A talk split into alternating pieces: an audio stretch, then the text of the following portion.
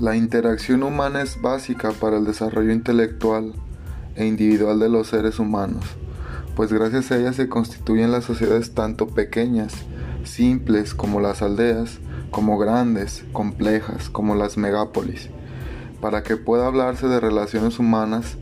es necesario que se vinculen por medio de interacciones. Se facilita por medio de palabras, gestos y otros símbolos que han adquirido significados convencionalizados de todos los productos comunes de la sociedad que participan en una cultura común, estructurada por un conjunto de partes interrelacionadas dentro de la estructura social y se define por el estatus, roles, grupos e instituciones.